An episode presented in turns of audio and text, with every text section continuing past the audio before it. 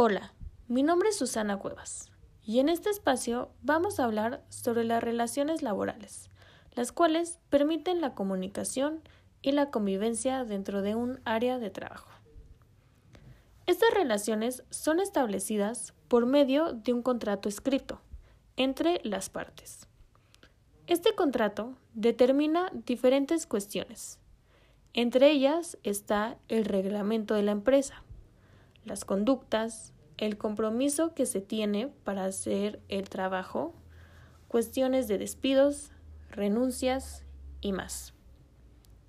La actividad laboral se refiere al desempeño de normas internas que tiene la empresa u organización, las cuales están sujetas a derechos y obligaciones. Cuando hablamos de relaciones laborales, normalmente nos referimos a estas principales cuatro. 1. Relación entre empleador y empleado. 2. Gerentes y subordinados. 3 trabajadores y otros empleados. Y cuatro, dirección y personal. Cada una de ellas tienen dinámicas diferentes y estas dependerán mucho tanto de la ideología del lugar donde se esté trabajando como del entorno social, de los y las individuos implícitos en ellas, ya que cada quien tiene su propia personalidad y forma de ser la cual expresa y desarrolla en su vida laboral, conforme a sus valores y creencias. Pero siempre deberán estar basadas en respeto mutuo.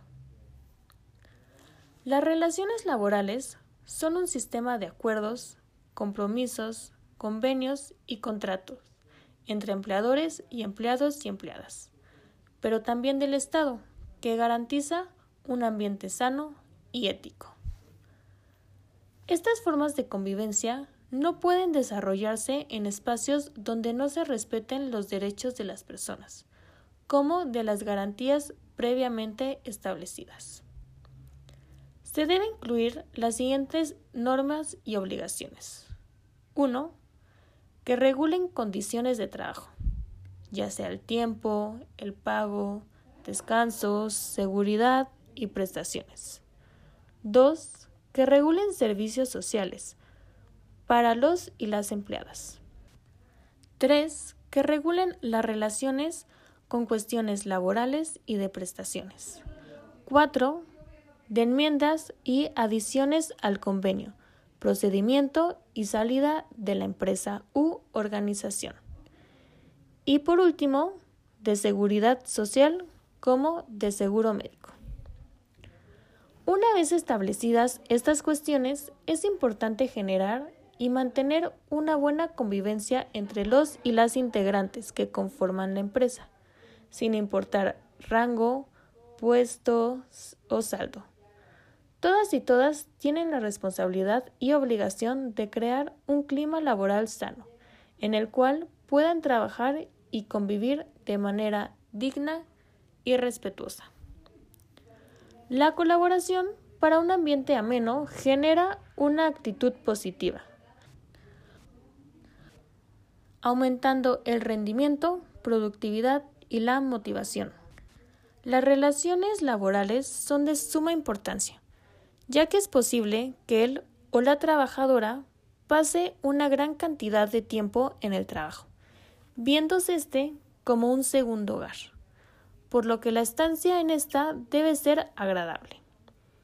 Ya que de lo contrario, esto recurrirá no solo en rendimiento profesional, sino también en el físico como en el mental, pudiendo así generar ciertos trastornos mentales.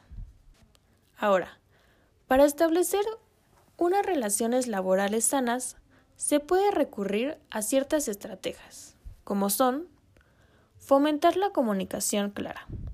Una comunicación interna en la cual se puedan expresar tanto aspectos positivos como negativos. Es importantísimo ya que de esta forma se podrá tener una transparencia a los sentires e inquietudes. Tener disposición para ayudar. Recordar que se trata de un equipo el cual debe apoyarse para crecer juntos y juntas. Si le va bien a uno o una, le irá bien a todos y a todas. Con esto vamos al siguiente, el cual es celebrar el éxito de los y las demás. De nada sirve celar o desearle el mal. Hay que tener compañerismo, ya que siempre podemos aprender de nuestro compañero y compañera, y de esta forma crecer juntos y juntas. El siguiente sería mantener una actitud positiva. Es normal tener días malos o difíciles, pero con un equipo que apoye en el cual puedas expresarte y comunicar inquietudes es indispensable. Mostrando amabilidad, interés, se generará un espacio de relaciones sanas, en el cual se establecerá una base para enfrentar cualquier cosa.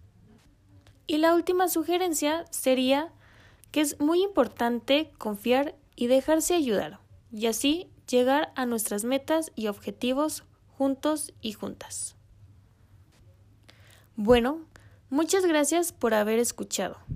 Espero haber podido expresar la importancia que tiene mantener relaciones de trabajo sanas y la variedad de formas que estas relaciones se pueden dar, pero sin importar Cuál sea esta relación, siempre deberá ser fundamentada y basada con un respeto y amabilidad, para así mantener relaciones de trabajo sanas. Esto se verá reflejado en las tareas y en los proyectos que se deberán realizar y que la empresa u organización espera. Nunca hay que olvidar que estamos tratando con personas y es importantísimo siempre estar checando que ellas estén bien. Y continuamente estar generando estrategias que generen cada vez más y más esta buena convivencia y estas buenas relaciones, que promuevan un ámbito sano en el cual podamos trabajar sin ninguna complicación. Muchas gracias y hasta luego.